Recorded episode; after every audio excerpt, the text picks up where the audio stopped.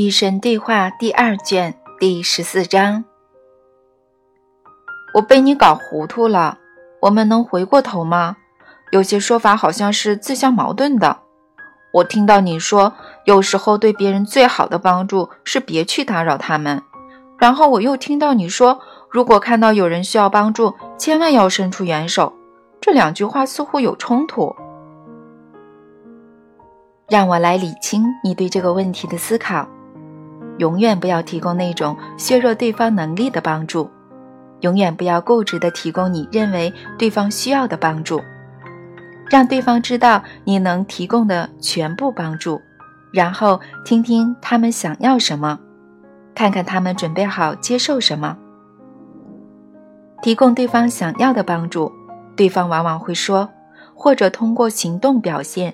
他们只想不被打扰，尽管你觉得你想要提供帮助，但是别去打扰他们，可能是你提供的最佳礼物。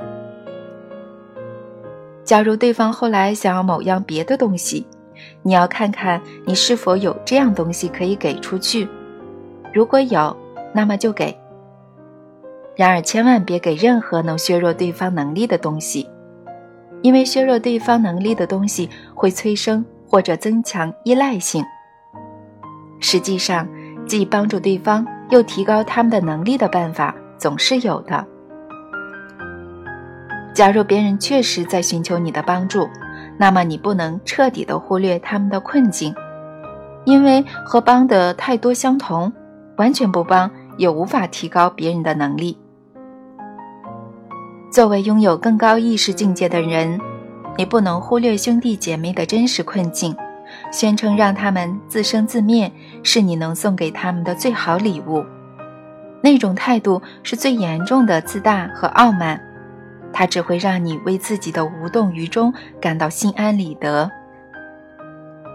我再次向你推荐耶稣的生平和他的教诲，因为从前正是耶稣对你们说过：“我将会对我右边那些人说。”走吧，你们是我宠爱的孩子，去继承我为你们准备的王国吧。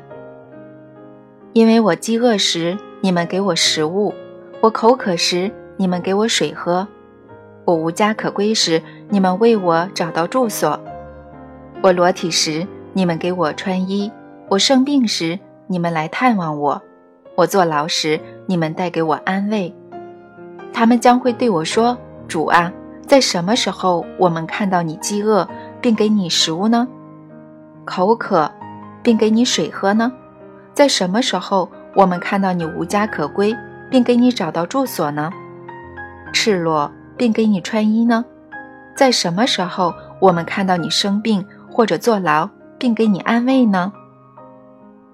我将会这样回答他们：真的，真的，我对你们说。这些人都是我的兄弟，只要你们帮助过其中最穷苦的，就等于帮助过我。这是我的真相，他将经历千秋万世而不变。